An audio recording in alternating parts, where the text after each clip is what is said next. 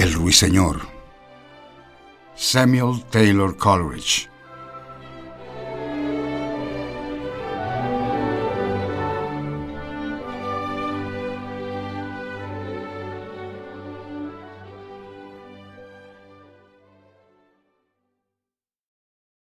Y un bosque yo me sé, vasto, muy cerca de un castillo enorme que su señor no habita. Y en el bosque los zarzales indómitos se enlazan y quiebran los senderos, y la hierba apretada y los botones de oro cubren las avenidas.